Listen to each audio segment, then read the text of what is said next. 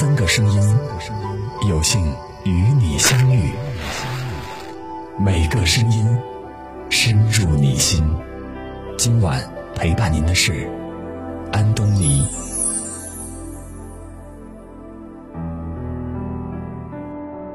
我是主播安东尼。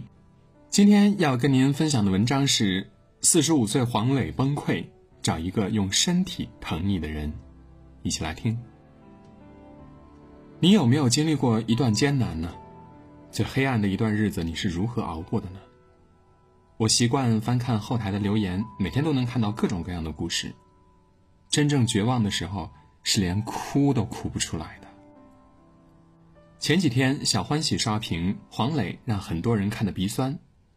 四十五岁，勤勤恳恳，企业中层，却成为了公司被裁员的那个人。年轻人可以不顾一切的裸辞，可以再找工作；中年人呢？上有老人，下有孩子，妻子事业不顺，所有的重压如山倒。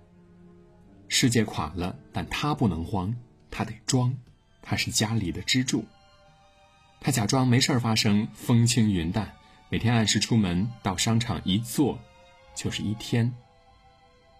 过去他是给家里托底的人。现在他自己都不知道路在何方。鼓起勇气去应聘，别人给他泼冷水。这种工作更适合二十岁的年轻人，你呀，算了吧。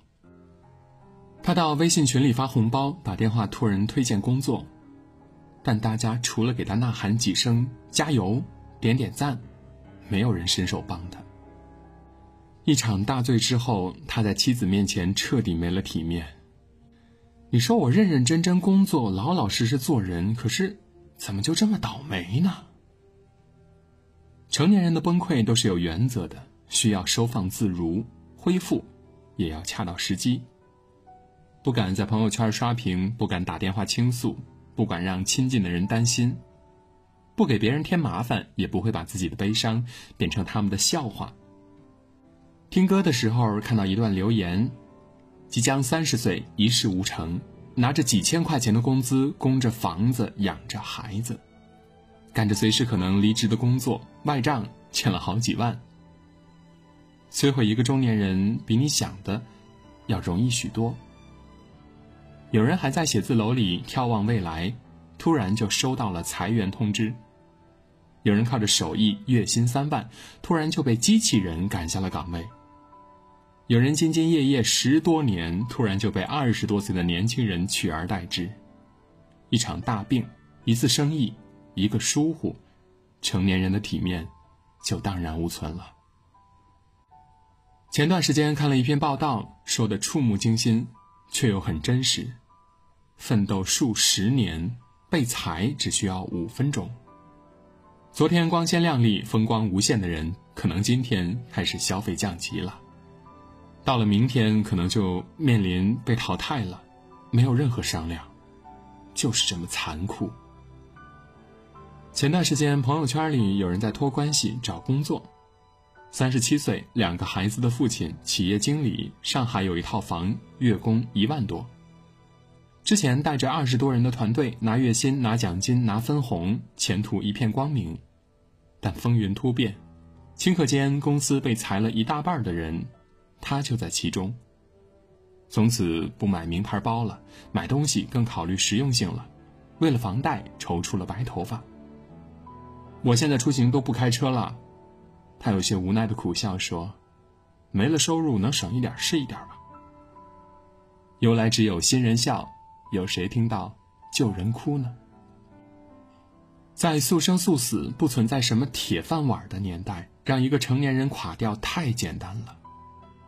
宁愿承受生活微小的动荡，也不要沉溺于蜜糖一般的安稳。萨克斯·米勒这样描述失业之后装上班的中年人：他们看起来不年轻了，脸上没有任何情感波澜，总是孤独地坐在咖啡厅的角落里，一杯咖啡应付一天，手却没闲着，不停敲电脑键盘或者打电话，眼神中遮掩不住的焦虑。仔细观察以后，确定这几个熟面孔是在找工作。这些中年失业的人还在努力的扭转局面。现在他们没有工作了，还得偷偷摸摸假装出来上班。楚门的世界里的楚门一直活在别人精心布置的谎言里。他的朋友、邻居，甚至是妻子，都不过是演员而已。渴望真实的他想改变，却又无力。你有没有这样的感觉？好像一生都身不由己。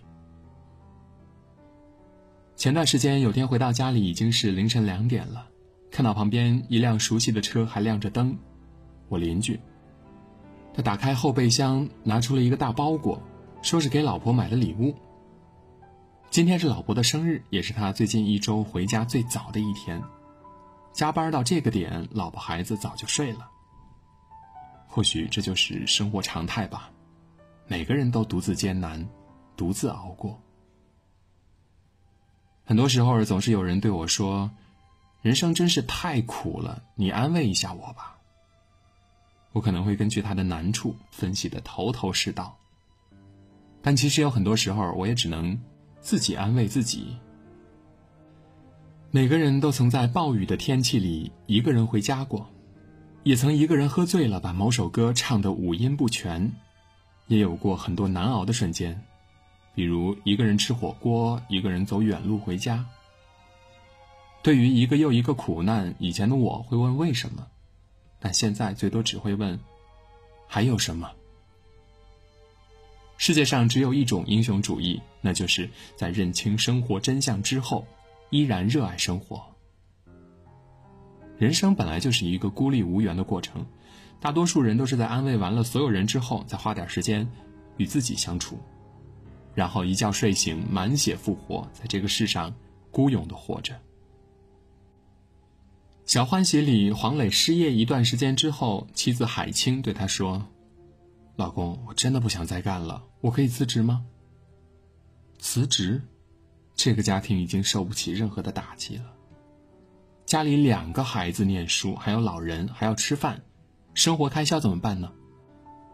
但黄磊只是替海清擦掉眼泪。很温柔的回应说：“可以呀，可以，可以，可以。”他抱着妻子耐心安慰，问他是不是受了委屈。不问对错，只要他想，不求多好，但求无愧。没事儿啊，日子再难，一起熬过去嘛。其实每个人的一生都或多或少会遇到一些波澜，但没关系，总会有人陪你到最后。温暖你的余生。尽管生活不易，也会尽他所能的温暖你。听完文章，你心里一定会想到一个人的名字吧？